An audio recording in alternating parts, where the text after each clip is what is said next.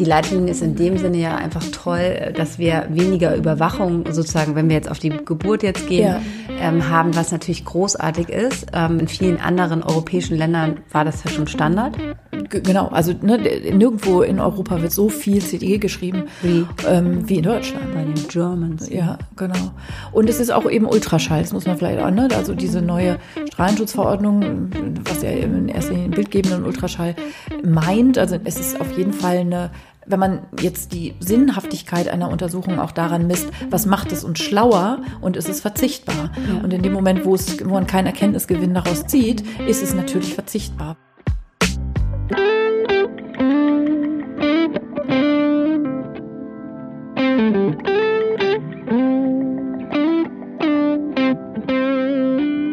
Hallo im Hebammsalon. Der Podcast für deine Schwangerschaft und Babyzeit. Evidence-based und entertaining. Hebammen-Nähkästchen und Tacheles. Leichte Muse und Deep Talk. Und wir sind Sissy Rasche und Karin Dannhauer. Hallo und heute ist wieder Montag und es ist Zeit für einen neuen Hebammsalon. Seid willkommen, schön, dass ihr wieder zuhört. Und äh, ja, hallo, so lustig heute. Och. perfekt vorbereitet sind wir natürlich. Perfekt vorbereitet, perfekt gut drauf, extra für wir euch. Wir haben ein Skript. ja, echt, wo liegt es? Tisch. Wurden wir wirklich auch schon oft gefragt, ob wir uns das denn vorher alles so zusammenschreiben. Oh mein Gott, wenn ihr wüsstet, ey. Ähm, Entweder ruft sie mich um halb eins äh, an am Tag zuvor ja. und sagt, Karin, worüber reden wir morgen? Und dann sage ich meistens, weiß ich auch nicht. Wir sind gut im Improvisieren. Ja, aber ähm, wir sind einfach, wir haben das hier im Kopf. Ja, ich glaube, das ist ja wirklich auch Sinn des Podcasts, dass wir jetzt irgendwie hier nicht, also auch wenn uns viele Kolleginnen ja folgen, das ist ja hier sozusagen keine Fortbildung und kein, nee. kein, so, kein, kein irgendwas, keine Leitlinie, äh, um eine wunderschöne, elegante Überleitung zu unserem Thema zu finden. Wir wollen nämlich tatsächlich heute über Leitlinien reden. Ähm, nämlich über und die, die haben wir auswendig gelernt. die 400 sein. ähm, genau, es gibt nämlich neue Leitlinien, ähm, wie man sozusagen in der geburtshilflichen Welt in Deutschland ähm, es gut findet, eine Geburt zu begleiten. Das könnte man vielleicht, was sind Leitlinien überhaupt für diejenigen, die das gar nicht wissen? Ähm, es ist kein Gesetz oder irgendwie sowas, aber das ist ein Expertengremium. Ähm, in Deutschland gibt es äh, genau so ein Leitfaden, was auch bestimmte Relevanz hat, zum Beispiel für gutachterliche Sachen. Also wenn es darum geht, haben die das da alles gut und richtig gemacht? Was ist sozusagen State of the Art, Goldstandard oder wie auch immer man das schick nennen will? Ähm, wie, wie begleitet man eine gute Geburt? Und solche Leitlinien sind in Deutschland mittlerweile im Rahmen von Quality Management und Risk Management und so echt dick wie ein Telefonbuch. Also deshalb, Sissi hat vollkommen recht, wir haben die 400 Seiten auswendig gelernt. Und die haben wir Nicht. wirklich heute mal vor uns, äh, weil wir darüber ja reden wollen. Genau und ähm, uns bestimmte Stellen ähm, sozusagen auch angeguckt, also wir die gelesen haben und dann bestimmte Stellen rausgesucht haben und die mit euch hier besprechen wollen oder was wir halt darüber denken. Genau, und was sich auch wirklich geändert hat, weil ja. ne, ja, die Leitlinien werden nur so alle vier, fünf Jahre oder sowas dann irgendwie äh, überarbeitet. Es setzen sich dann immer Experten zusammen und was sich das, finde ich zum Beispiel eine tolle Sache an dieser neuen Leitlinie, dass sie wirklich so interdisziplinär wie nie zusammengesetzt waren. Ne? Ja. Also da war nicht nur die Deutsche Gesellschaft für Gynäkologie und Geburtshilfe, die entsprechenden Fachgesellschaften der Anästhesisten, der Kinderärzte, aber auch der ähm, Hebammen. Ähm, der Hebammen natürlich, um Gottes Willen, habe ich uns hier vergessen. Ja, so. ja ne, also der ähm, zwei Hebammenverbände, mhm. die mit am Tisch saßen, ähm, dann auch äh, die Gesellschaft, oh Gott, der ähm, psychosomatischen Geburts- und äh, da ne, ne, ne. Also einfach viele also, wichtige genau. Berufsgruppen oder alle wichtigen, die halt sozusagen bei einer Geburt halt einfach auch äh, relevant sind und die haben sich halt und die Stimmen, die gehört werden müssen, ja. die dazugehören und die sozusagen einen wesentlichen fachlichen Beitrag äh, leisten. Die setzen sich an den Tisch und dann besprechen die. Und dieses, ich weiß das zufällig deshalb, weil ich mit zwei der ähm, ähm, Gremium-Mitarbeiter oder Gremiums, wie sagt Verwandt man? Verwandt bist. zwischendurch wurde sozusagen aus, so, so wie bei der, bei, bei, der, bei der Ministerpräsidentenkonferenz, wurde schon mal durchgestochen. Das, ah. Nein, also ich habe äh, schon vor einem Jahr, also äh, mehr als einem Jahr, als noch kein Lockdown war, da hieß es, die kommen jetzt bald. Aber es wurde noch diskutiert über CDG, darüber reden wir gleich, mhm. und über irgendwas, was noch, also was heiß, ein heißes Thema war. Und deshalb war ich schon ganz gespannt, was dabei rauskommt. Und in der Fachwelt unter Hebammen ähm, habt ihr vielleicht auch schon auf Instagram wurde ja auch schon einiges irgendwie geteilt. Sehr viel geteilt. Ähm, so, Deshalb haben wir einfach gesagt, da genau. müssen wir nochmal drüber reden. Wir müssen ähm, ne, mit aktuellem Bezug hier da mal eine Folge zu aufnehmen, dass wir so ein paar Sachen mal rausgreifen, die wir besonders spannend finden oder die vielleicht auch Veränderungen in der, im geburtshilflichen Alltag mit sich bringen. Ach so, und das interessant auch nochmal ist, ist eine S3-Leitlinie. Und was ist eine S3-Leitlinie? Das ist sozusagen das Evidenzlevel. Es gibt eine S3-Leitlinie, äh, eine S1-Leitlinie. Das ist so vielleicht, weiß nicht, drei Chefärzte setzen sich an den Tisch und fragen sich, und wie machst du das so? Das wäre eine S1-Leitlinie. Ja, ein bisschen flapsig. Und eine S3-Leitlinie eben hohes Evidenzlevel. Das finde ich auch immer total spannend zu lesen, die einzelnen Punkte. Da steht mhm. dann noch immer Zustimmungsgrad. Also, ne, ob das 90 Prozent ist, wenn zum Beispiel die Anästhesisten gesagt haben, oh, das sehe ich auch ein bisschen anders. Aber alle anderen waren sich einig. Also jetzt nur mal als Beispiel. Ne? Ich wollte jetzt nichts hier Anästhesisten jetzt herausgreifen. Aber so. Ähm, und bei vielen tatsächlich Zustimmungsgrad 100 Prozent. Und das eben ähm, Evidenzgrad auch immer bei den einzelnen Sachen. Also im Sinne von gibt es viele Studien dazu, die diese neue These zum Beispiel oder diese neue verbindliche ähm, Regelung äh, stützen. Deshalb ist es eine gute Leitlinie.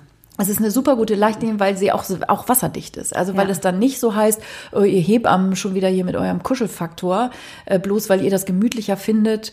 Ähm, zum Beispiel, also ne, um gleich mal hier einzusteigen, eine Geburt nicht mit hier so einem Dauer-CDG und so, ähm, bloß weil ihr Hebammen das so, nein, das, das CDG super, ist nicht evidenzbasiert sinnvoll. Ich ähm, frage mich nur, wie wir das umsetzen. Ja, genau. Und deshalb machen wir auch gleichzeitig hier so einen Realitätscheck ähm, im Sinne von, das ist jetzt die neue Leitlinie, was heißt das für die Praxis und wie umsetzbar ist das? Wollen wir beim CDG gleich anfangen? Sissi? Ja, komm, los, CDG. So, was hat sich geändert beim CDG?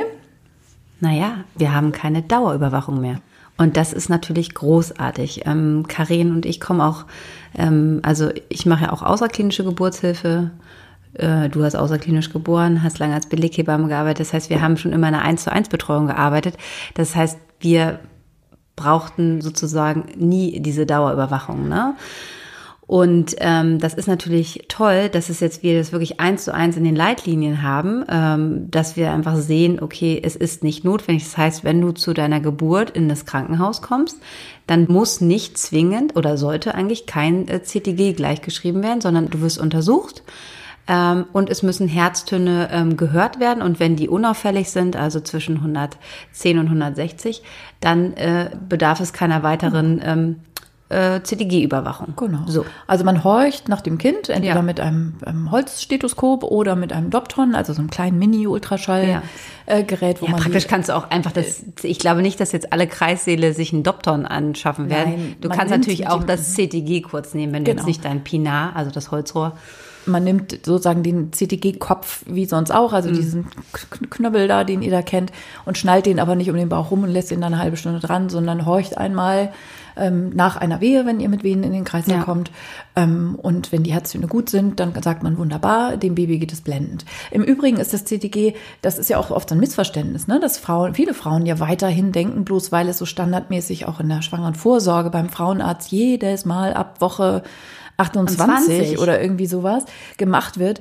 Schreibt Ihre Hebamme auch ein CTG, wenn genau, sie die Vorsorge macht? Genau, dann so, ne? Ich möchte mir meine Vorsorge gerne, ja, aber Ihre Hebamme, da hat doch gar kein CTG. Ich habe im Übrigen eins und ich nehme trotz, ich schreibe trotzdem kaum CTG, also so.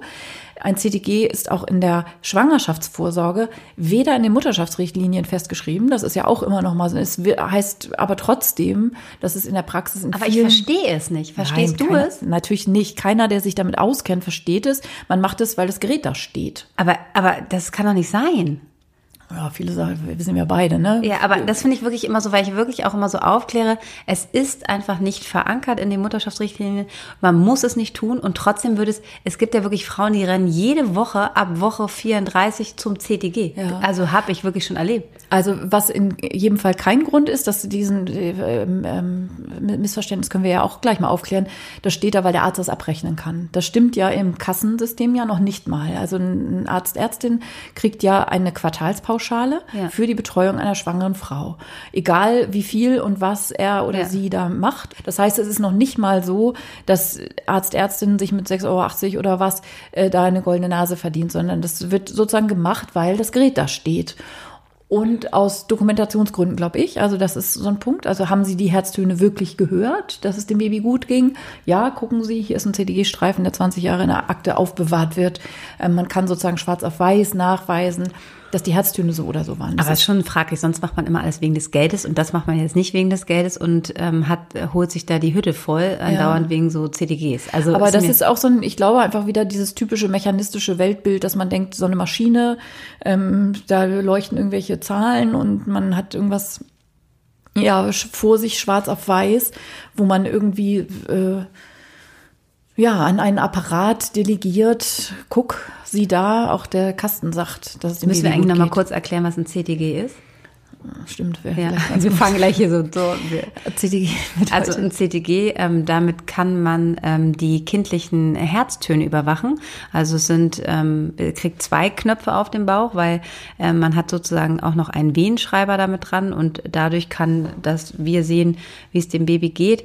Auch das ist immer so geil. Ich habe ja gar keine Wehen, weil der genau. schlägt nicht aus. Genau. Das liebe ich den Spruch. Genau. Ja, Dann sage ich immer so, letztendlich interessiert uns Hebammen immer, ähm, entweder legen wir unsere Hand auf oder sehen halt alleine am Anblick der Frau, dass sie Wehen hat. Und nur weil ein Gerät, ein technisches Gerät nicht ausschlägt, das ist sozusagen so ein kleiner Pinöppel da an diesem Toko-Knopf heißt der, ähm, der ausschlägt, wenn sich so, wenn sich eure Gebärmutter ähm, anspannt, also wenn sie eine Wehe hat. Und natürlich ist es ähm, zum Beispiel, wenn man ein bisschen mehr Fettschicht da drauf hat, dann geht er auch nicht so raus. Und wenn zum Beispiel sehr, sehr dünne Frauen, die wirklich, wo man mm, praktisch die Gebärmutter in der Hand hat, wenn man sie abtastet, die haben bei jeder Bewegung auch einen Ausschlag. Das ist halt wirklich so relativ. Ja, und auch äh, ganz ehrlich, manchmal, wenn ich da so angucke, wo da die, also nichts gegen Arzthelferinnen, aber wo die da den Knopf da drauflegen, wo man, da kann man sonst wo keine Wehen messen. Oder auch, also so dieser Wehenschreiber ja. wird seinem Namen nicht gerecht. Es ja. wird da weder in der Schwangerschaft sozusagen, habe ich vorzeitige Wehen, ja oder nein? Mhm. Ne, das ist viel besser natürlich zu messen am Effektort, nämlich ist, sind sie muttermundswirksam ja. und nicht hat eine Frau Kontraktionen oder nicht. Und während der Geburt, wie du schon ganz richtig gesagt hast, ob die Frau Wehen hat oder nicht, sehe ich doch nicht an dem Streifen auf dem, aus dem Gerät kommen, sondern sehe ich an der Frau. Ja, aber alle gucken immer ja, aufs CTG. Ah, sitzen oh, Schatz, die ganze Zeit. Jetzt, jetzt sind sie schon bei 80. Vorhin waren sie erst bei 60. Also klar, ne, das war einfach, weil da eine Skala dran ist. Ja. Also so ne, Take-Home-Message an diesem Punkt. Der Wehenschreiber, den der interessiert uns eigentlich gar nicht. In klinisch ganz reduzierten Situationen ist der mal relevant, aber darauf gehen wir jetzt hier nicht ein. Es geht um die kindlichen Herztöne und ähm, weder in der Schwangerschaft noch unter der Geburt da, oder wir können es vielleicht so formulieren, wird das CTG überschätzt in dem, was es kann. Ja, genau. Ne?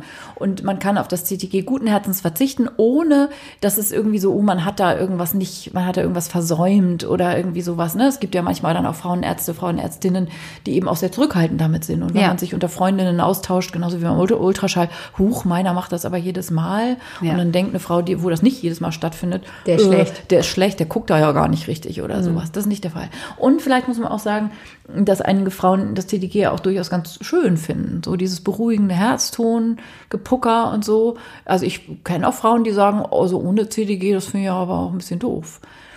Ich rede jetzt von der Schwangerschaft. Bei der Schwangerschaft, ne? Aber so, die Leitlinie ist in dem Sinne ja einfach toll, dass wir weniger Überwachung sozusagen, wenn wir jetzt auf die Geburt jetzt gehen, ja. ähm, haben, was natürlich großartig ist. Ähm, das gibt es ja in vielen anderen europäischen Ländern, war das ja schon Standard. Genau, also ne, nirgendwo in Europa wird so viel CDG geschrieben wie, ähm, wie in Deutschland. Bei den Germans. Ja, genau. Und es ist auch eben Ultraschall, das muss man vielleicht auch, ne? Also diese neue Strahlenschutzverordnung, was ja in erster Linie bildgebenden Ultraschall meint, also in dem, was man so darüber liest, da können wir vielleicht irgendwann anders auch nochmal drauf kommen. Ähm, es ist auf jeden Fall eine wenn man jetzt die Sinnhaftigkeit einer Untersuchung auch daran misst, was macht es uns schlauer und ist es verzichtbar. Ja. Und in dem Moment, wo es, wo man keinen Erkenntnisgewinn daraus zieht, ist es natürlich verzichtbar, weil es birgt, das ist ja auch ein wichtiger Grund, es birgt ja auch die Gefahr von sozusagen falsch positiven Ergebnissen. Ja. Also, dass ich jede Veränderung im CTG, äh, wenn ich die sehe, mich möglicherweise unter Handlungszwang setzt, zu sagen so, oh, jetzt müssen wir hier eine Dauer-CTG-Überwachung machen oder am Ende der Schwangerschaft, wir müssen die Frau in die Klinik einweisen Oder wir müssen eine Geburtseinleitung machen oder und unter der Geburt, ne, wir müssen vielleicht die Geburt schneller beenden und den OP fahren oder so. Das sind ja durchaus relevante Risiken, die man manchmal hausgemacht durch zu viel CTG-Schreiben auch sieht. Und das ist das, was evidenzbasiert ist. Das denken Sie und ich uns jetzt hier nicht am Tisch aus, sondern das ist das, was die Leitlinie tatsächlich in Form gegossen hat von dem, was man weiß. Und darüber haben wir uns, äh, wir Hebammen uns natürlich sehr gefreut, ja. weil das ist, was wir in den letzten Jahren einfach in unserer Arbeit einfach auch gemerkt haben, das können wir so unterschreiben. Ja, genau. Der einzige kleine Haken, der dabei ist, der ist wie immer. Der ist wie immer. Also die Bedingung daran, dass man keinen Dauer-CTG unter der Geburt schreiben Jetzt muss. Dauer-CTG sowieso nicht in der, also wir, oder? Dauer-CTG gibt es noch? Also es, also ganz ehrlich, wenn man jetzt in einer äh, ganz, also ich, 0815. 0815 ist einfach immer noch, ähm, also die Frauen sind ewig lange am CTG. Mhm. Also es ist wirklich so, und ich finde, es, ist, es schränkt dich einfach auch so, klar gibt's jetzt die Telemetrie, also das heißt, ihr habt keine Kabel, sondern ihr könnt euch bewegen, aber immer diese Knöpfe am Bauch, ja, dann knallt dieser Toko-Knopf, also der Wehenschreiber-Knopf da immer runter, dann ähm, hat man Frauen, die einfach dann die Gurte dann da, also ich finde es einfach, es ist natürlich einfach, es, es ist machbar, aber es ist schon eine, also wenn ich mir jetzt vorstellen müsste, ich hätte bei meinen drei Geburten ähm, wirklich die letzten drei Stunden die ganze Zeit dieses Ganz scheiß CTG da an meinem Bauch gehabt, da wäre ich, glaube ich, durchgedreht. Und auch so, äh, ich, ich sag jetzt mal so unterschwellig verändert das ja das Verhalten. Ja, dann ne, weil man gucken. immer irgendwie denkt, so man guckt so drauf und guckt auch, oh, ist der Knopf jetzt nicht verrutscht? Also alles Intuitive, was man sagt, so, oh, aber dann ist wie werfe ich, ich mich über so einen Ball. in der Endphase, ne? Ja. In der Endphase ist es immer noch mal so wirklich so, um das kurz zu erklären für euch, in der Endphase der Geburt ist es natürlich, dass die kindlichen Herztöne, wenn, wenn das Kind da halt sich verändern ja. und auch mal runtergehen und auch mal bis Bum, ne? bum, bum, bum, bum, so. Und wenn man, bum, bum. wenn man sozusagen die Herztöne aber nach dieser Presswehe ähm, äh, ähm, hören würde, dann ähm, gehen sie wieder nach oben. So. Und das fühlt sich natürlich total besser an, wenn man immer nur dieses Bum, Bum, Bum, Bum hört, als wenn man halt dann immer da, ne, da denkt man ja, oh Gott, ich muss jetzt schneller machen, mein Kind ist in Stress ja. und so. Und das setzt aber auch das Personal ja. unter Druck und man guckt die ganze Zeit, dann hast du da schon eine Ärztin stehen, die ganze Zeit immer nicht nur anguckt. Also man, die Situation mhm. kennst du wahrscheinlich auch noch. Klar, kennen wir alle. Ne, wo du dann da immer da im Nacken hast und da gibt es halt ähm, manche Ärzte oder Ärztinnen, die sind halt super entspannt. Genau, und die sind vielleicht die können auch erfahren oder nicht so erfahren. Genau, wenn du da gerade die Junge, äh, die jetzt ihren ersten 24-Stunden-Dienst hat und dann Am schon... Am nächsten Tag bei der ärztlichen Übergabe den pH-Wert rechtfertigen muss, ja, dann da, kriegt man Stress. So, dann, das Kind muss jetzt raus. Jetzt. Komm, jetzt. Ich helfe mal ein bisschen mit. Ja. Mal eine Epi. Genau, so und das ist natürlich einfach ähm, sehr schwierig, aber wir sind mal wieder bei dem Knotenpunkt, über den wir immer reden, dass ähm, wir diese Bedingungen haben können, die jetzt hier so schön schwarz auf weiß in unseren Leitlinien ähm, stehen für die Gynäkologen und die Hebammen, ist natürlich, ähm, da steht leider, das geht nur, wenn wenn es eine 1 zu 1 Betreuung gewährleistet ist. Und das ist tatsächlich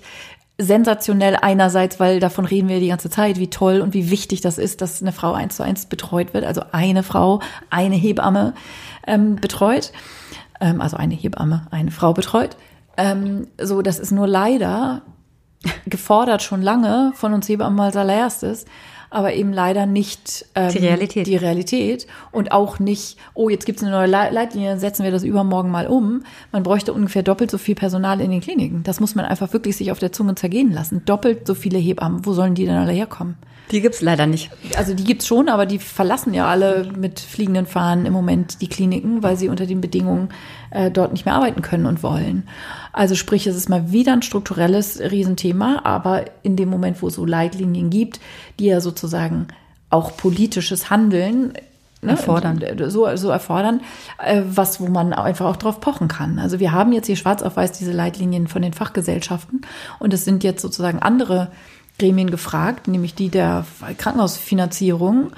Ähm, das sind die Krankenkassen, das sind die Krankenhausträger, das sind die, die muss man jeden Tag auf den Schreibtisch kloppen und sagen, genau. okay, hier steht schwarz auf weiß, genau. das ist so ist jetzt äh, viele Jahre äh, was zusammengetragen worden, was einfach evidenzbasiert ist, was klar sagt, hey, das ist gut, ja. ähm, wir müssen es umsetzen. Genau, weil man kann natürlich, ne, an dem konkreten Beispiel nochmal, man kann natürlich nur dann äh, nach den Wehen regelmäßig Herztöne hören, wenn eine Hebamme daneben steht und das macht.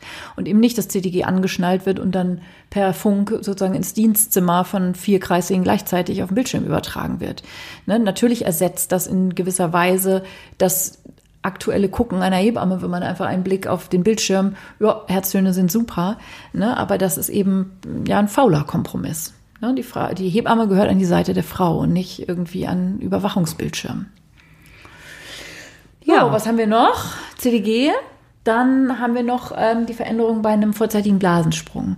Auch, auch super interessant, ne? Ja, ich meine, äh, also wie wussten wir auch schon. Äh, so, ich habe seit, ich bin ja echt schon seit 25 Jahren Hebamme. Ähm, und ich, seit ich Hebamme bin, sage ich den Frauen, weil das, ne, so, das weiß ja jeder, hier Blasensprung, man muss sich nicht äh, sofort hinlegen und Krankenwagen anrufen und liegend ins Krankenhaus transportiert werden. Aber es war immer noch so ein bisschen schwammig ausgedruckt in, in der Literatur. Und jetzt äh, ist es sozusagen schwarz auf weiß so, Frauen müssen sich nicht mehr hinlegen nach einem vorzeitigen Blasensprung. Juhu. Juhu. So, ne? Das heißt, ihr könnt einfach ins, ähm, zu Fuß wahrscheinlich werdet ihr nicht mehr ins Krankenhaus marschieren. Mit dem Fahrrad. Mit dem Fahrrad. es gibt wirklich Menschen. Tram, ja, gibt's, klar, klar. Oder werde ich ja regelmäßig gefragt, das Krankenhaus ist so praktisch, was wir uns ausgesucht haben, können wir zu Fuß hingehen. Mein Satz ist dazu ja immer, wenn ihr noch zu Fuß gehen könnt, müsst ihr auch nicht los. ähm, ist lustig. Ja, ich liebe dich. Es ist ja wahr, oder? Ich meine, so, ach, da, das ist so, da kann man so durch den Park hier, ne? Friedrichshain kann man mal einmal so durchspazieren. regelmäßige Krankenwehen hast, dann bist du eine Stunde beschäftigt, dann du durch diesen Park zu gehen genau. zum Krankenhaus. Dann hältst du dich vor allen Dingen an jedem Laternenpfahl fest, um die Wehen in der Öffentlichkeit zu veratmen. Sehr schön.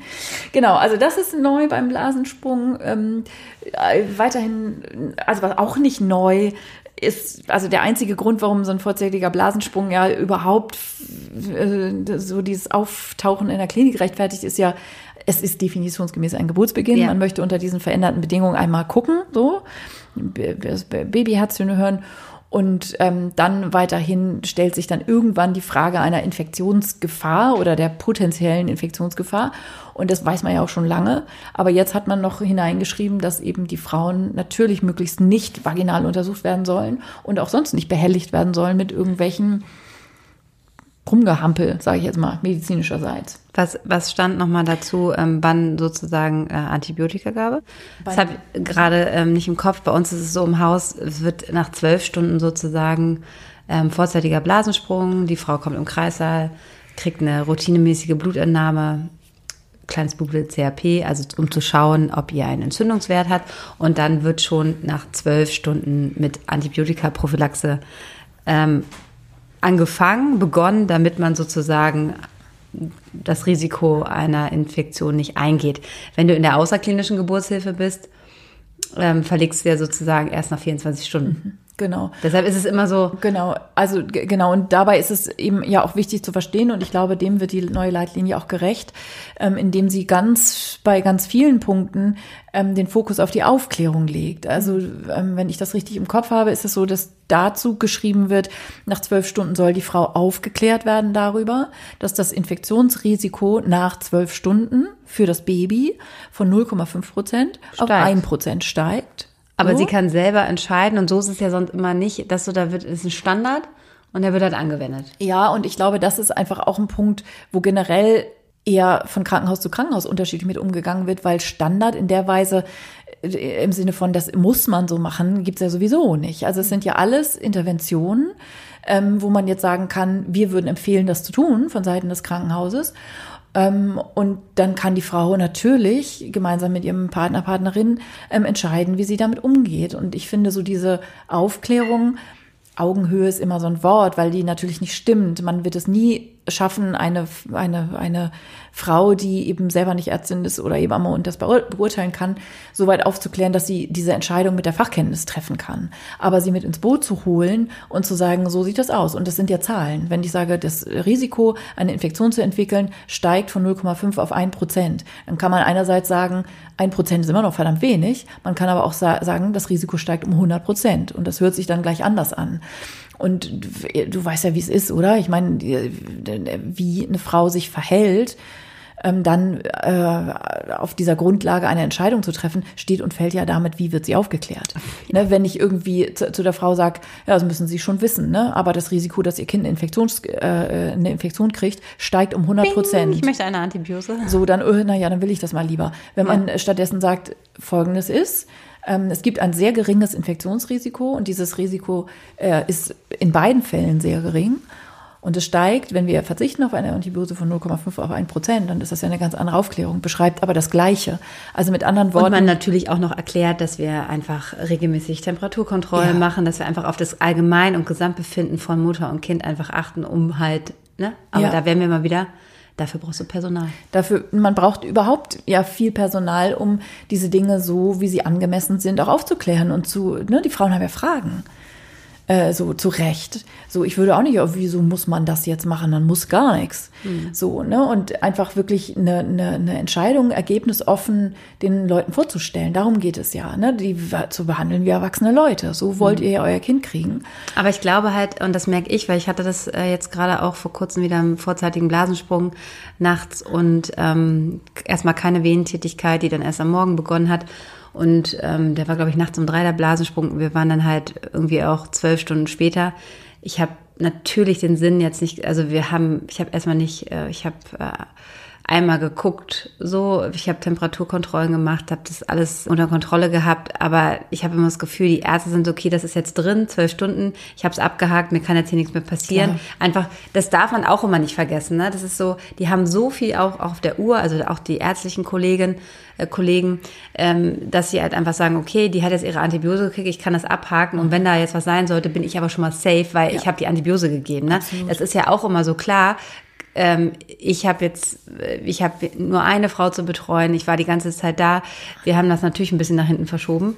Es dauerte dann trotzdem noch ein bisschen, aber äh, ähm, das kann ich natürlich auch machen, weil ich halt da bin. Genau. Und einfach sie beobachten. Aber ein Arzt, der ähm, für so viele Patienten gleichzeitig zuständig ist, also dass man auch mal die andere Seite so ein bisschen sieht, nicht immer so, klar, ich aus, wir aus Hebammensicht sind da, äh, sind da auf jeden Fall ähm, ähnlicher Meinung und haben eine andere Philosophie, aber ich kann auch durchaus Ärzte verstehen, die eine so hohe Verantwortung haben für so viele Patienten gleichzeitig, dass sie, okay, dann habe ich das gemacht, dann bin ich da schon mal aus dem Schneider mit. Falls dann doch was sieht, wo ich dann gerade nicht vor Ort bin, weil ich fünf andere Feuer löschen muss. Ne? Das darf man. Genau. Es ist immer schwieriger in der Medizin Dinge zu lassen, ja. als Dinge zu tun. Mhm. Der Gutachter fragt tendenziell, ähm, warum haben Sie das nicht gemacht? Mhm. Ne? So, warum haben Sie verzichtet auf eine wie auch immer geartete Maßnahme? Das ist so ein bisschen der Ansatz in der westlichen Medizin. Ja, ist schon schlimm. Also auch mit was man sich so als Hebamme und auch als Arzt, Ärztin sozusagen, ähm, deshalb sage ich auch mal, man steht irgendwie irgendwann gefühlt mit einem Fuß im Gefängnis, weil also wir haben einfach so eine hohe Verantwortung ja. dort zu tragen. Und, ähm, und das fällen ist, jeden Tag zig winzig kleine ja. Entscheidungen. Und die müssen halt so sicher sein. Und das ist halt einfach Wahnsinn. Also ja. denke ich immer wieder darüber nach, was man, die, diese, diese hohe Verantwortung ähm, für Mutter und Kind zu tragen. Und wir dann halt ähm, mit so einer beschlechten Bezahlung auch sind, weil man einfach so, hallo, wir hüten jetzt hier keine Kuscheltiere, sondern ähm, wir, wir sind einfach ähm, am, am Menschen zugange. Ja. Und da muss man halt einfach so seine Sinne beisammen haben, dass ich mir da einfach keinen Fehler erlauben kann. Ja. Und das ist halt natürlich immer einfach zu sagen, auch wenn ich manchmal so Geburtsgeschichten höre und dann einigen sind, man kann das immer gar nicht sagen, wenn man nicht selber in dieser mhm. Situation drin war. Und es ist immer von äh, außen viel, viel leichter mit dem Finger drauf zu zeigen und sagen so, ja, aber warum wurde denn das gemacht? Ne? Ja, vor allen Dingen im Nachhinein. Ja, im ne? Nachhinein. Im, immer Nachhinein, wo man dann einfach schlau ist und wo man natürlich ähm, auch bestimmte ja, Maßnahmen, die in dem Moment nicht populär waren mhm. oder sowas, ähm, ne, wenn man rückblickend guckt, ja, wieso hat man die Geburtseinleitung denn gemacht? Das Kind war ja, ne, hat noch ganz viel Vernix am Körper und war ja noch ganz viel Fruchtwasser oder sowas. Aber jeder, der in der Klinik eben arbeitet, hat auch die ganz, die exakt gleiche Situation genau schon andersrum erlebt. Mhm. Also es ist immer ein Abwägen und immer ne, sich zurückziehen auf wirklich dieses, kann ich diese Verantwortung für diese Familie mhm. eben als fachliche Person mittragen? Und was gebe ich denen für in diesem Moment, in der Situation auch für einen Rat? Ja. Und auch wichtig zu verstehen, dass so diese Personalausstattung, auch das geht nicht darum, ähm, wie eine Geburt gemütlich wäre, sondern per, gute Personalschlüssel heißt einfach sichere Geburtshilfe. Ja. Ne, wenn ein Kind abschmiert mit seinen Herztönen und in einer Hebamme drei Kinder gleichzeitig betreut, ist das eine ganz andere Situation, als wenn ich daneben stehe und auch so diese Schwingungen sozusagen, also was du vorhin mit deinem siebten Sinn ja beschrieben hast, ähm, dass diese ganzen Ebenen dazwischen ja vollkommen wegfallen, wenn ich einfach nur von einem Kreislauf in den nächsten hüpfe. Und insofern ist es natürlich nur konsequent, auch in den Leitlinien zu sagen, ihr könnt gerne beispielsweise auf ein CTG verzichten. Ähm, aber es muss klar sein, dass Nebamme daneben steht. Nur unter der Bedingung ist Geburtshilfe sicher. Und ich finde es einfach gut, dass diese Leitlinien einfach sozusagen immer wieder ähm, neu besprochen werden, neu ausgerichtet werden, weil wir einfach eine Veränderung in der Geburtshilfe haben, stetig. Ne? Ja. Und dass einfach wir in der täglichen Arbeit immer wieder neu lernen, mehr wissen und einfach sehen, ähm, was können wir verbessern. Ja. Ich finde es auch so, dadurch, dass ich jetzt so dieses, dieses beides mache, Beleggeburten und Hausgeburten, und da ärgere ich mich auch ganz oft ähm, ähm, drüber so, klar, es gibt immer Ausnahmen, aber so zum Beispiel eine Hausgeburtshilfe finde ich es auch für mich ganz wichtig. Ich habe klare Grenzen, mhm. ja.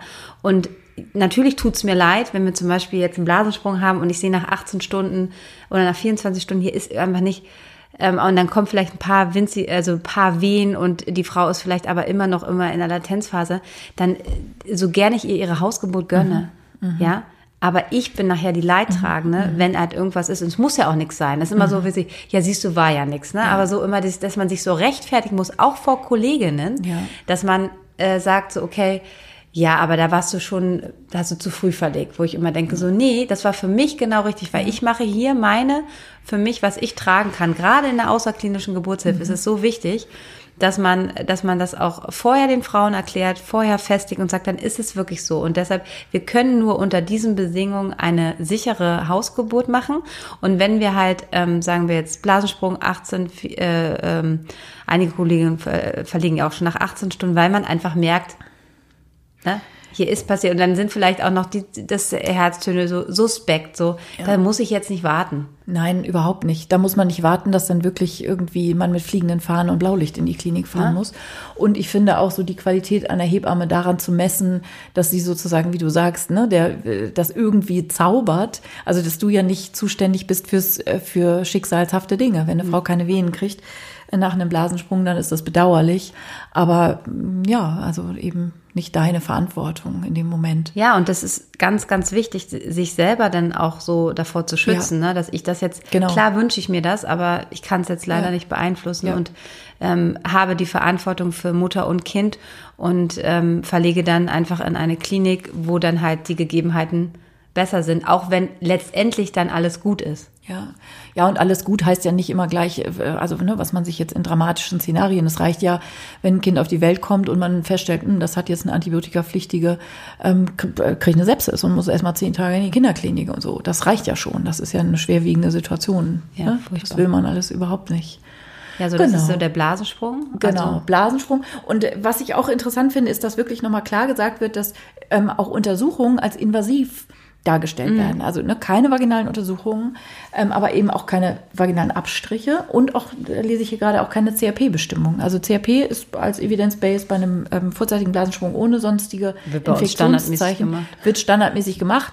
So kann man ja auch, wenn man E-Blut abnimmt, dann von mir aus irgendwie mal mitmachen aber ähm, Evidenzlevel offenbar nicht hoch genug, um es mit in die Empfehlung aufzunehmen, finde ich einfach interessant an diesem Punkt. Schwarz auf weiß. Ähm, und was ich gut finde, ist den Frauen die Möglichkeit zu öffnen nach einem Blasensprung ohne Wehen, wenn sie dann im Krankenhaus waren, wenn sie eine klinische Geburtshilfe möchten, ähm, dass sie wieder nach Hause gehen können, wenn sie keine eigenen Wehen kriegen. Das äh, macht man vereinzelt hier und da. Im Josefs zum Beispiel hier in Berlin äh, war das ähm, zumindest ähm, immer auch eine Option, dass man sagen kann, man hat einen Blasensprung, man hat geguckt, Frau geht's gut, Kind geht's gut, ja, und warten. Ne, man macht ja dann im Krankenhaus erstmal nichts. Warten kommen wir auch zu Hause. Und dann sind die Frauen wieder nach Hause gegangen. Super. Das steht jetzt ausdrücklich mit in den Leitlinien, finde ich auch super. Mega, das ist eine sensationelle Änderung, weil das in dem Haus, wo ich arbeite, natürlich auch nicht so. Da werden Oh Gott, wenn, wenn du einmal in bist, in. Deshalb sage ich immer, okay, ich komme erstmal nach Hause und dann, bevor wir da aufschlagen und sich da langweilen. Und das natürlich jetzt auch in den Zeiten, wie wir momentan sind. Corona. Ist das natürlich genau. auch gut, ne? Wenn die Frau Ja. dann einfach nochmal nach Hause gehen kann, Ja. indem sie halt nicht alleine stundenlang auf so ein Stationszimmer wartet, bis dann mal losgeht, Genau. ne? Genau.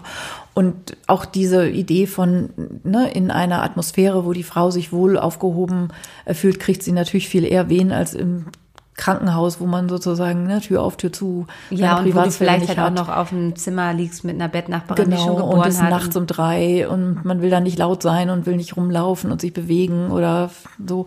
Genau. Also man- ihr dürft wieder nach Hause gehen nach einem Blasensprung, wenn sonst alles soweit gut ist.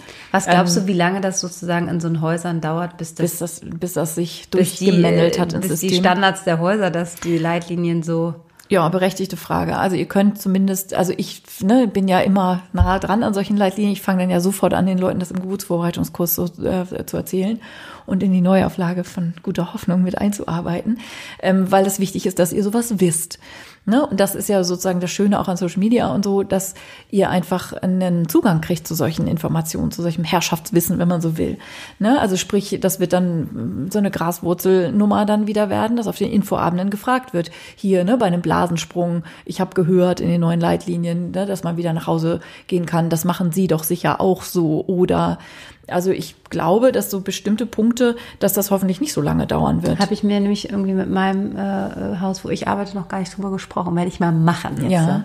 Weil das finde ich natürlich ein ganz ähm, Die Leute äh, gleich super, mal vorknöpfen. super Punkt. Genau, so. Dann, Wir gehen weiter. Genau, bei den vaginalen Untersuchungen. das Seite sind 392. wirklich 400 Seiten und wir greifen uns jetzt hier nur so ein paar Sachen ähm, raus, die ne, einfach vielleicht ähm, sehr anders sind als vorher oder die einfach so bestimmte Dinge nochmal in einem neuen Licht erscheinen lassen. Vaginale Untersuchungen zum Beispiel fand ich auch interessant und spannend, ähm, dass die tatsächlich in ihrer Invasivität mal angemessen ähm, betrachtet werden. Also da ne, fingert euch jemand in eurer Muschi rum so und das ist einfach eine Grenzüberschreitung. Es ist ja meistens ich sage jetzt mal, nicht schlimm, aber es ist eben auch da wieder, ist es notwendig und bringt es mich sozusagen in meiner Begleitung einer geburtshilflichen Situation weiter, wenn ich das weiß, was ich vorher nicht wusste. Und sehr oft ist das ja nicht der Fall. Und die vaginalen Untersuchungen ähm, werden damit ausdrücklich als Intervention eingestuft. Das ist neu. Super. Und auch das Intervall ähm, wird unterschiedlich empfohlen. Was hast du noch gelernt in deiner Ausbildung? Wie Alle oft eine Stunden. Frau wird unter, untersucht? Siehst du? Und bei mir ging das ganz, also damals, ganz früh, Anfang der 90er, stündliche Untersuchung. Oh Gott.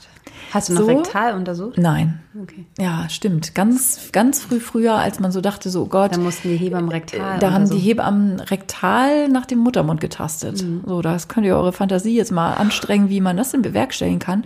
Man kann sozusagen hinten, weil das Ja. Rektum, also der Darm, ist ja ganz dünn und man kann da sozusagen durch Ah, krass, oder? dieses Gewebe vom Darm durchfühlen, Ja. wie der dahinter der Muttermund sich anfühlt. Na, Aber da popelt da jemand schon ganz schön in eurem Popo und ich meine, ich meine, das macht man heute nicht mehr, um das einmal ganz klar zu sagen. So, ne? Ja, und da, äh, ähm, ich habe gelernt alle zwei Stunden, aber auch das finde ich halt immer so, warum muss ich, also ich weiß halt schon, wann ich zu untersuchen habe und wenn es sich nicht lohnt und nur weil ich jetzt gerade neugierig bin, ob das jetzt schon was bringt, aber wichtig ist halt einfach die Beobachtung der Frau unter der Geburt. Wir kommen immer wieder zum gleichen Punkt, Beobachtung der Frau unter der Geburt geht nur, wenn ich die Frau auch sehe, wie sie ihre Wehen veratmet, wenn ich sie beobachte, wenn ich einfach die Zeit dazu habe, mich auch mal 20 Minuten äh, in das Gebärzimmer zu setzen, um halt zu sehen, so ähm, wie verändert sich und Frauen verändern sich natürlich mit fortschreitenden äh, geöffneten Muttermund. Und da kann ich als Hebamme, die daneben strickt, Ja. not, ähm, die daneben sitzt, einfach ähm, sehen, ähm, ähm, lohnt es sich jetzt äh, zu untersuchen. Und es gibt auch Geburten, ähm, die man macht, da untersucht man eigentlich kaum, weil man einfach sieht, okay, das kommt jetzt das Kind, da muss ich jetzt nicht nochmal meinen Finger reinstecken, weil die Genau. Frau ähm, schiebt es gerade raus. Genau, also ne, dieses Non-Doing, sozusagen die große Hebammenqualität des Nichttuns ähm, und mit wachen Sinnen zu beobachten. Also meine Hebammen zum Beispiel haben mich auch überhaupt nicht untersucht bei meinen das Geburten. können- können und wir. da habe ich noch zu Uli gesagt, äh, Uli, untersuch mich mal, ich will jetzt wissen, wie weit meine Mutter, also ich, ne, Hebammenkopf nicht ausschalten. Ich wollte, wollte halt wissen, ob ich jetzt vier Zentimeter oder acht Zentimeter meinen Und Muttermund hat sie Nein gesagt? Sie hat, sie hat mich einmal untersucht, zweimal. Weil du so gebettet hast. Ja, einmal am Anfang, da wollte ich, ich wollte einfach für mich das irgendwie einsortieren. stehe ich hier, ne? Wo stehe ich hier? Wo fange ich Hast überhaupt du nicht an? selber gemacht? Ähm, ich habe so gekotzt, so zu Beginn so. der Geburt. Und ich war so, doch, ich habe doch, doch, doch, ich habe mich unter, doch, ich habe mich untersucht, bevor ich sie angerufen hatte. Und da hatte ich vier Zentimeter. Oh, ich war so genervt, als mir, als ich immer gemerkt habe, ich habe so eine Muttermundslippe, habe ich gekotzt und habe gedacht so, ey, Alter, ich kann das jetzt hier nicht mehr aushalten. Ja, das war, als ich auf Saum vollständig war, da habe ich gesagt, scheiße. Und dann ich schiebe jetzt einfach. zwei Stunden bis auf Saum. ja, echt jetzt. Ich habe gesagt, Uli, mach mir die Blase auf. Aber das ist jetzt hier, hier ja, Entschuldigung. Talk. So, so, also ähm, vaginale Untersuchung ähm, ne, dass man die einfach nicht alle Stunde und nicht alle zwei Stunden. Es gibt Situationen in der Geburtshilfe. Wir wollen hier einfach auch so, ne, da ist es wichtig, vaginal zu untersuchen. Und da untersucht man auch nach einer halben Stunde manchmal. Ja, genau. Ne? Da, will man das genau wissen, bringt das jetzt hier was, kommt das Kind um die Kurve, geht dieser es, Saum weg, ja. die Herztöne spinnen, haben wir die Zeit. Ne, es gibt Gründe, natürlich vaginal zu untersuchen. Das ist dann auch wichtig und hilfreich. Also einfach zur Beobachtung des, des Geburtsverlaufes handelt es sich um einen guten Verlauf. Auch da ist jetzt ein Intervall in den Leitlinien festgelegt. Die sprechen davon alle vier Stunden. Ja, so super. Voll. Ne? Ja, so. Finde ich gut. Und ist es vor allen Dingen auch so, dass man bei, ähm, es gibt auch Frauen, die einfach sagen, ich möchte das nicht wissen. Ja. Ja. Weil ich weiß ja, ich sage immer, also ich, ich merke, wenn ich dann schon merke, so sage ich immer mehr. Das genau, das ist ja so das Hebammen-Insider-Talk. Was sagt man der Frau, wenn die zum dritten Mal hintereinander sechs Zentimeter hat? Also sechseinhalb. nee, da muss es schon acht sein. Ja, voll. Also, oder, also, oder auch andersrum, den Frauen das und auch den Ärzten, weil wenn du jetzt im Krankenhaus eine Geburt hast und du bist, die Frau ist vollständig, ähm, das ist jetzt, ne, also die, der Muttermund ist komplett geöffnet, dann zählt nämlich auch die Uhr. Vollständig ist ja ganz spät erst. Ja. Ne? Sieben Zentimeter, acht Zentimeter. Ja, genau. Und dass man sich immer so daran hält und dann immer sagt, nee, also die ist noch neun. Also da ist auf jeden Fall noch, so dass man einfach Zeit gewinnt für die Leute, die nicht die ganze, das ist ja auch ein bisschen so, wenn man in dem Kreis, also so arbeite ich ja. Ich hock ja stundenlang neben meinen Frauen. Ähm, das habe ich mir auch so ausgesucht und das, so lieb ich das ja auch. Aber für alle, die immer nur mal so kurz reinkommen, die sind ja viel ungeduldiger. Wenn du da stundenlang daneben hockst, dann ist es halt einfach so und du, du siehst den Geburtsvorschritt oder du siehst ihn nicht und siehst ja, hier müssen wir mal was machen. Aber für, von außen stehen die Fragen immer, und, und? Wie viel Zentimeter? Wie viel Zentimeter? Genau, und geht's jetzt weiter, wo ich immer denke, so, ich war doch, ist alles gut, es läuft ja, doch alles, ne? Ja. Also chill mal. Ja. Ja, ja, also diese grafischen Parthogramme, also so, ne, wo man sozusagen diesen Muttermundsbefund so mit so einem kleinen Kreuzchen auf so einem Liniending so einzeichnet. Ja, wie lange dann, bist du noch im Kreis? Ja, keine genau, Ahnung. Genau, ne, also so, das sind dann so diese Ideen, wenn man es festmacht, denn an der Verlauf einer Geburt ist festmacht an Zentimeter X oder Y Muttermund, ähm, dann widerspiegelt das einfach überhaupt nicht einer gesunden Dynamik, die eben nicht linear ist, pro Stunde ein Zentimeter oder irgendwie, was man da mal irgendwie ähm, so alles gelernt hat. Und das wiederum mündet in den nächsten Punkt, den ich so liebe Darf an diesen neuen Leitlinien unbedingt. Eins, eins. Weil, ne, ich hatte neulich eine Geburt, vier Zentimeter, halbe Stunde später Kind da. Also ja. so, ne, das ist, klar, es war ein zweites Kind, aber ähm, das kann aber auch bei einer Erstgebärenden gehen. Ja. Also es gibt alles. Und es gibt Lehrbücher, klar, lernen wir das halt so, aber die Welt da draußen sieht halt einfach anders aus. Deshalb kann man das nicht sagen. Und wenn wir das Ganz alles genau. so gut könnten, wäre gut. Genau. Und genauso ist ja dann eben auch so diese, wir versuchen einen dynamischen, vollkommen chaotischen, wilden Zustand wie Geburt in irgendwelche Raster zu bringen, ähm, diese verschiedenen Phasen der Geburt. Und das ist auch schön und spannend. Das war echt spannend. In, in, ähm, in der neuen Leitlinie, weil, und das ist in der angloamerikanischen Literatur schon viel länger so, also dieses First Stage und Second Stage und so, dass diese sogenannte Latenzphase, und Latenz heißt ja vom Wort her erstmal, boah, so das daddelt noch so ein bisschen so vor sich hin und der Körper hat sich noch nicht so final entschieden, so jetzt aber voll nach vorne und Geburt dass man die Latenzphase sozusagen, wo man auch den Frauen zugesteht, dass das mal wieder einschlafen kann zwischendurch und die Frauen vielleicht auch zwischendurch nochmal wieder einschlafen. Also, dass man da eben nicht so ab jetzt gilt und jetzt muss das in irgendeinem Tempo voranschreiten, sondern dass man die Latenzphase einer Geburt, wo man sozusagen überhaupt keinen Druck hat, im Sinne von, es kann, kann dauern, ähm, beschreibt von bis der Muttermund vier bis sechs Zentimeter auf ist. Ja. Und das war vorher anders. Da war so ein bis zwei Zentimeter ja. oder sowas. Und da war die Frau dann unter der Geburt und dass man es eher sozusagen am an der ganzen Dynamik festmacht, am Verhalten der Frau, als an jetzt Zentimeter Muttermund und ja. dass man das nach hinten geschoben hat. Die Latenzphase, wo man also sagt, da können wir die Frau eh noch in Ruhe lassen und wir müssen nicht intervenieren und schauen erstmal nur, dass die einfach lang genug ist, dass die Frau sich in diese Geburt erstmal eingrooven kann. Ich habe ja die ähm, äh, Ausbildung zur traditionellen Hebammenkunst gemacht vor ein paar Jahren Und ähm, das war auch einfach so ein toller Satz einfach. Also es ist halt auch so einfach, viele Frauen brauchen einfach optimale Unterstützung in der Latenzphase. Eine Frau gut in die Geburt reinzubringen, ist manchmal viel, viel, also ne, das kann man auch nicht, ist von Frau, es gibt Frauen, die wollen in Ruhe gelassen werden, aber es gibt halt einfach Frauen, die gerade in dieser frühen Eröffnungsphase, in dieser Latenzphase einfach ähm, totale Unterstützung brauchen. Mhm um Sicherheit zu bekommen mhm. und äh, um ernst genommen zu werden, weil manchmal werden ja dann, ne, wenn der Muttermund nicht geöffnet ist, dann dann werden, das ist noch nichts. Ne, genau und die mhm. aber trotzdem schon total intensiv in die Geburt gehen und wenn man die dann so abschmettert, das ist halt, äh, glaube ich, ein totaler Fehler. Da, wenn die, da, da, da rennen die dann fünf Stunden im Park und Treppen mhm. und was weiß ich. Aber auch das ist wieder gut in die Geburt zu bringen. Das braucht man halt auch wieder Zeit und wenn man dann zum Beispiel, ich betreue ja immer zu Hause an, auch die Frauen, die sich mit mir ähm, eine Beleggeburt ähm, wünschen. Ähm, ich fahre immer erst nach Hause, äh, mache da eine Anbetreuung. Ich erinnere mich, vor ein paar Monaten hatte ich eine Geburt, da kam ich an, da war das halt auch noch nicht so wirklich und so. Aber irgendwie merkte ich so, ich muss auf jeden Fall bleiben. Ne? Ich hätte auch nochmal nach Hause fahren können und so. Aber ich habe mich dann ähm, mit ihr beschäftigt, aber habe mich dann auch einfach ins Nebenzimmer gelegt und merkte so, okay, sie kann viel besser jetzt hier reinkommen, weil sie weiß, ich bin jetzt hier. Ja. Und dann ist sie so gut in die Geburt gegangen. Also dieses, diese Aufgabe unserer Hebammentätigkeit, Frauen gut in die Geburt ja. äh, bringen und nicht nur erst, ne, ich komme erst bei fünf Zentimetern, sondern diese Latenzphase ist so, so eine wichtige ja. Aufgabe, die auch wieder Personal, Zeit und Geduld mit sich bringt. Voll.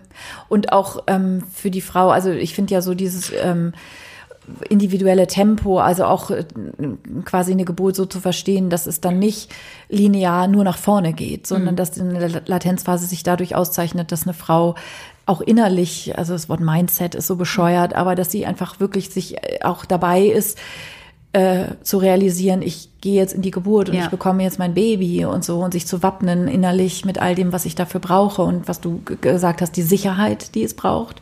Und das kann irgendwie die Hebamme ne, sein, die da ganz viel, ähm, aber auch die Sicherheit zu sich selber. Ja. So, also sich ja eingrooven ist immer irgendwie so ein, so ein bisschen so ein flapsiges Wort dafür, aber da hinzukommen, ähm, dass ich mich wappne und mich entscheide, ja, ich kriege jetzt dieses Kind.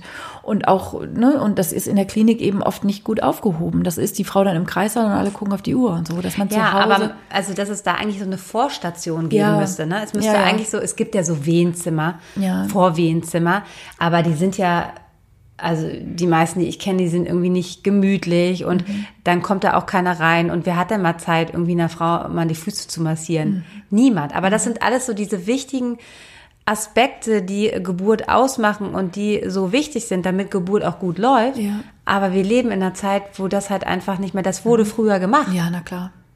Ja, ja. Und genau, und ich finde ja auch so dieses, die Latenzphase auch in dem, was man vielleicht vorher so sich vorgestellt hat oder geübt hat oder so das aha, verschiedene Körperhaltungen auszuprobieren, überhaupt auch da sich hinein zu orientieren. So wie fühlt sich das denn an, wenn ich jetzt mal mich vor Sofa knie? Mhm. Äh, ist so ein Vierfüßler was für mich? Wie geht es mir, wenn ich bade? Also da auch sozusagen die Freiheit im sich ausprobieren unter realen Bedingungen. Jetzt wird es sozusagen wirklich Realität und jetzt ist es nicht mehr nur Theorie und einfach da sich hineinzufühlen und dieses, diese intuitive Gebärkompetenz, die ja jede Frau hat, hat, ähm, ja, mit Leben zu füllen und einfach zu gucken, so was tut mir gut und was brauche ich. Brauche ich den Rückzug? Aber dafür brauchst du Raum. Dafür braucht es Raum. Und ne, deshalb ist das, finde ich ja auch die Zeit zu Hause, also wenn man jetzt von der klinischen mhm. Geburt redet, irgendwann aufzubrechen in, ins Krankenhaus, die ja in den seltensten Fällen so, wie du das so schön machst als begleitende äh, Beleghebamme, dass du erstmal zu den Frauen nach Hause fährst. So habe ich das auch gemacht in der Zeit, als ich als Beleghebamme gearbeitet habe.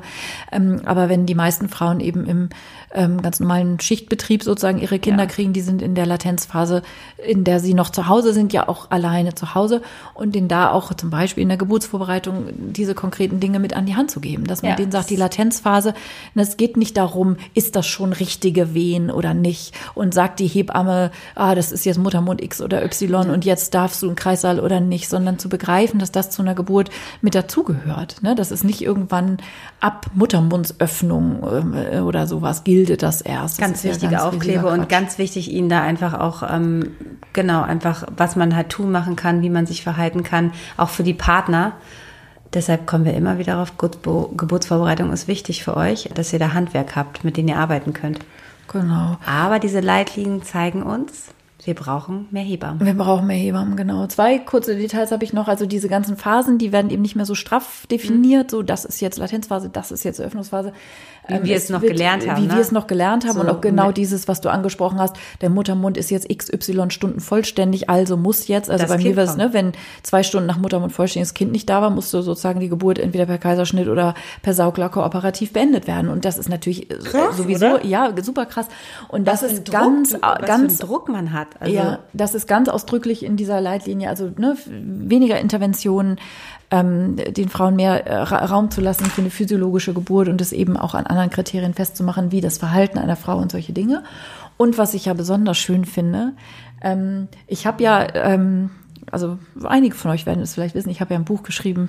Echt? Hast du ein Buch geschrieben? Wie heißt das ähm, nochmal? So, so hier, ne? Guter so, ein, Hoffnung. Äh, so ein Schinken, wo sozusagen die, den Frauen erklärt wird, wie das so alles äh, geht von A bis Z. Und da geht es natürlich auch um die Geburt selber und ich beschreibe da sozusagen die Geburtsphasen, äh, sozusagen theoretisch und ähm, die letzte Phase der Geburt. Ähm, die hat ja, äh, die wird ja mit Namen belegt, die ich ja ganz furchtbar finde. Also dieses Wort Geburtsphase ist so das Geburt, ist, ist, ist das Wort, was ich nutze für etwas, was in älterer furchtbar. Literatur immer noch Austreibungsphase ja, heißt. ich benutze dieses Wort nie, weder an der Geburtsvorbereitung noch in diesem Buch, noch sonst irgendwo, weil es einfach Austreibungsphase. Hat man irgendwie eine Sensibilität für Worte und ein Gespür für, so wie für, für, so, ne, wie kann man sich bitte, da können wir auch nochmal so eine Sammlung draus machen Wörter, die Welche schrecklichen Wörter an der Geburtshilfe, wo man schreien weglaufen will als Frau, wenn man sich wunder was denkt, was das denn jetzt ist. Ausgetrieben, also es ist wirklich euch. so, es ist so Austreibungsphase. Ganz also ja. So und dieses Wort wird ähm, ersetzt und das heißt jetzt nicht Geburtsphase, so wie ich es immer genannt habe, sondern Austrittsphase.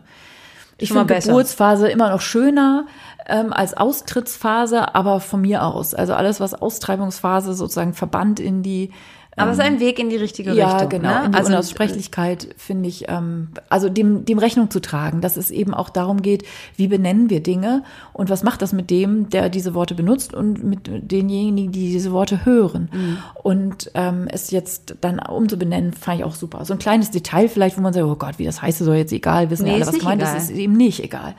Genau. Schön.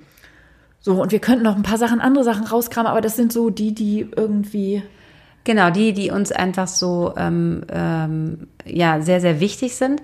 Und da wir ja aktuell auch immer wieder bei Instagram, ich bin da ja gerade, Karin hat neulich diesen Talk ähm, mit Marc Raschke, ich sage immer seinen Nachnamen, weil der so ähnlich wie meiner ist, deshalb denke ich immer so Rasche, Raschke, ähm, hatte.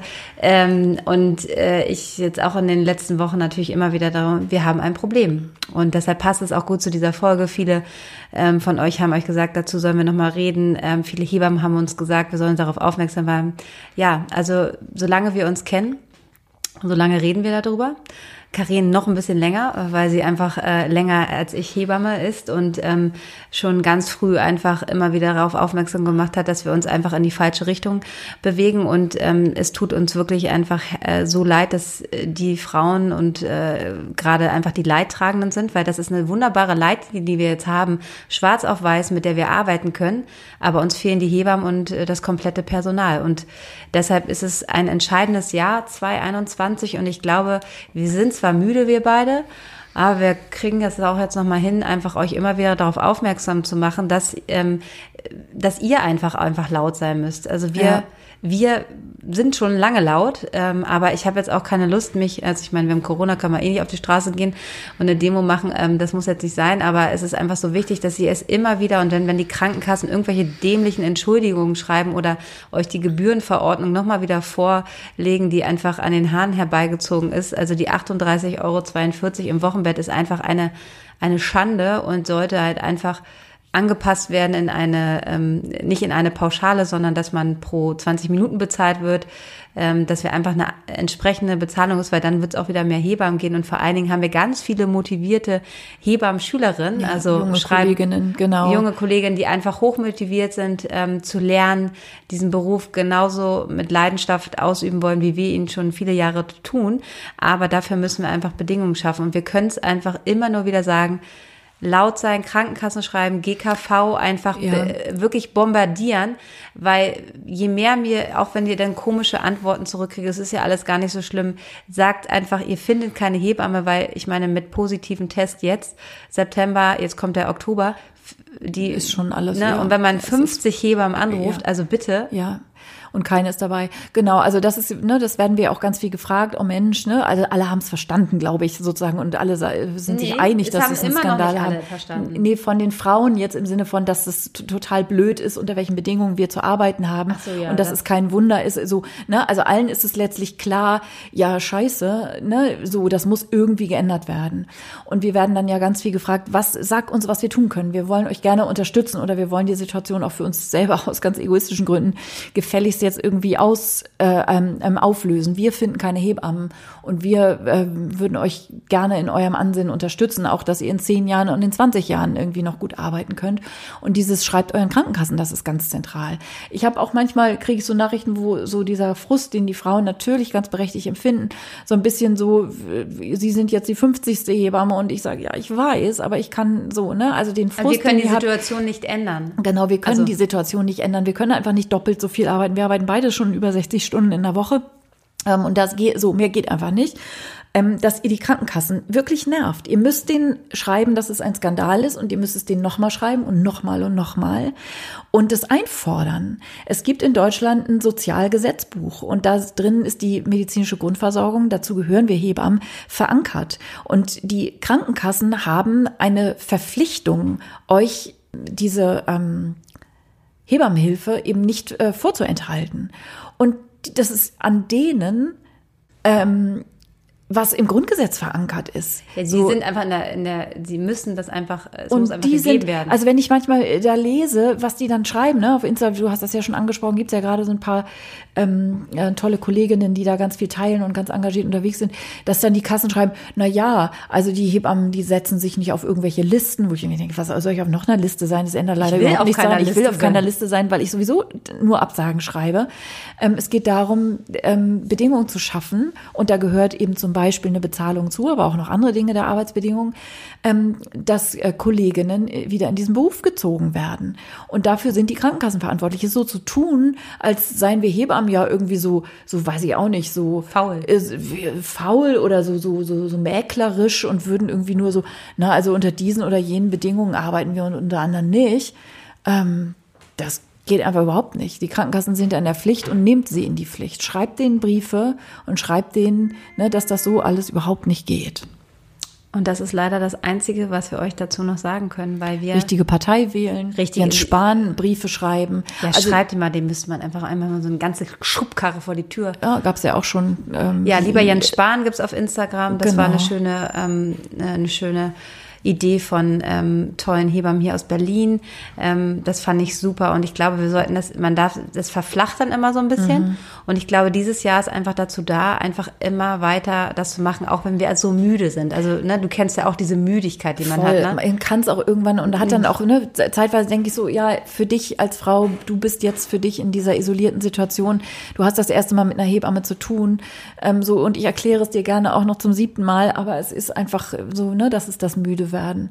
Interessant finde ich ja, dass die WHO, um das vielleicht an der Stelle nochmal abzuschließen, ähm, das äh, internationale Jahr der Pflegenden und der Hebammen war 2020. Ja.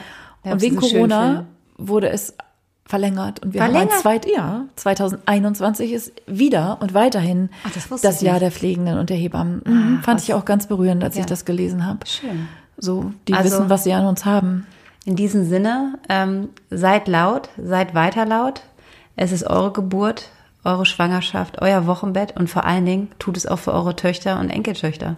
Und Schwiegertöchter. Und wer auch. Und so, genau. Ne, natürlich ist man selber nur in so ein paar Jahren in der Situation, dass man eine Hebamme braucht. Danach ist es aber nicht ähm, ne, egaler geworden, bloß weil man selber damit durch ist.